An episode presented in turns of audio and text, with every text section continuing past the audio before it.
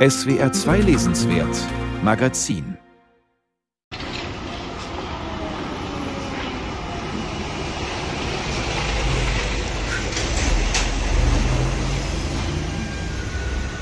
Diese Straße im Herzen von München-Schwabing ist sie oft entlang gegangen.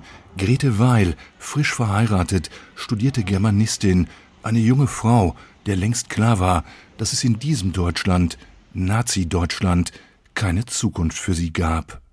Weshalb sie, 29 Jahre alt, einen geheimen Plan entwickelt hatte, um ihrer lebensbedrohlich gewordenen Heimat schnellstmöglich den Rücken kehren zu können. Grete Weil hat 1935 hier in der Leopoldstraße im Fotoatelier Vaso eine Fotografielehre gemacht. Es waren düstere Zeiten damals für sie äh, als Fotografin und als Jüdin. Es kam häufig vor, dass sie gefragt wurde bei Aufträgen, ob sie Arierin sei.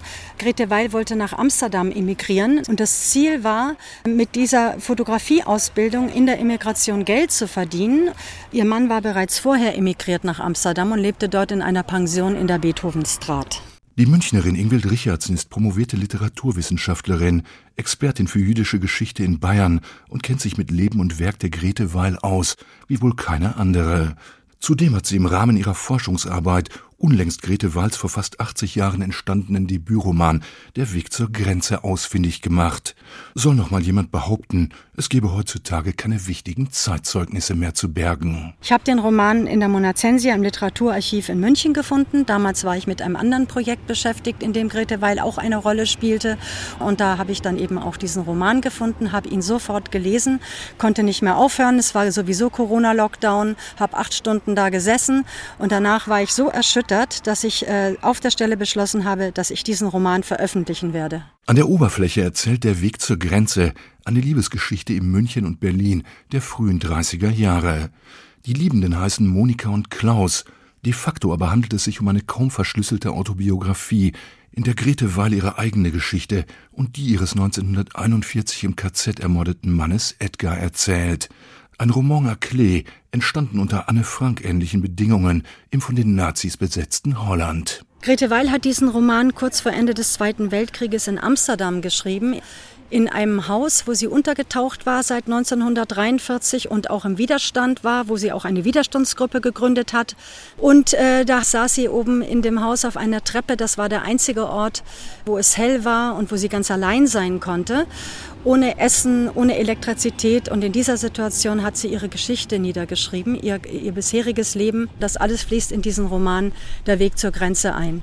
Einen Roman, aus dessen Hintergrund sich nach und nach die tiefenscharfe Chronik einer jungen Next Generation entwickelt, die man beinahe zu kennen meint, einer ungeahnt modernen Generation der 30er Jahre, die gern in Anglizismen spricht, sich als europäisch begreift und das Heraufziehen des Hitler-Terrors mehr oder weniger belächelt, was nicht sein kann, das nicht sein darf.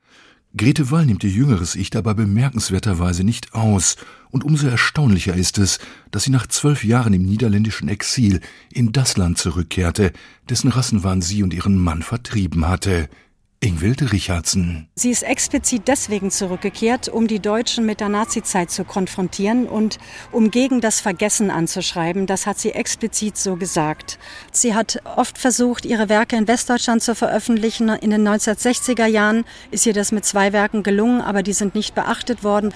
1980 hat sie dann Meine Schwester Antigone in der Schweiz veröffentlicht und erst damit wurde sie in Deutschland bekannt. Sie war maßlos darüber enttäuscht, dass sich die Deutschen nicht mit ihrer Nazi-Vergangenheit Vergangenheit auseinandersetzen wollten. Was heute nicht anders ist. Laut einer aktuellen Umfrage wollen sich 53 Prozent der Deutschen nicht mehr mit der NS-Zeit beschäftigen. Womöglich ein Indiz dafür, dass sich Scham noch Generationen später am deutlichsten in der Verdrängung zeigt. Dagegen steht das, was man Erinnerungskultur nennt, und Erinnerung kann weit mehr sein als nur eine Reise in die Vergangenheit, wie Ingwild Richardson erklärt. Am 10. November werde ich in Amsterdam zusammen mit anderen den Stolperstein für Edgar und Grete Weil verlegen. Und zwar in der Beethovenstraat. Das ist die Straße, wo beide gewohnt haben und von der auch Edgar Weil ins KZ Mauthausen 1941 deportiert worden ist. Grete Weil hat einmal gesagt, vergessen tötet die Toten noch einmal. Stolpersteine helfen gegen das Vergessen, sind einer von vielen Bausteinen gegen das Vergessen. Und in diesem Sinne ist auch das Erinnern eine Form des Widerstands.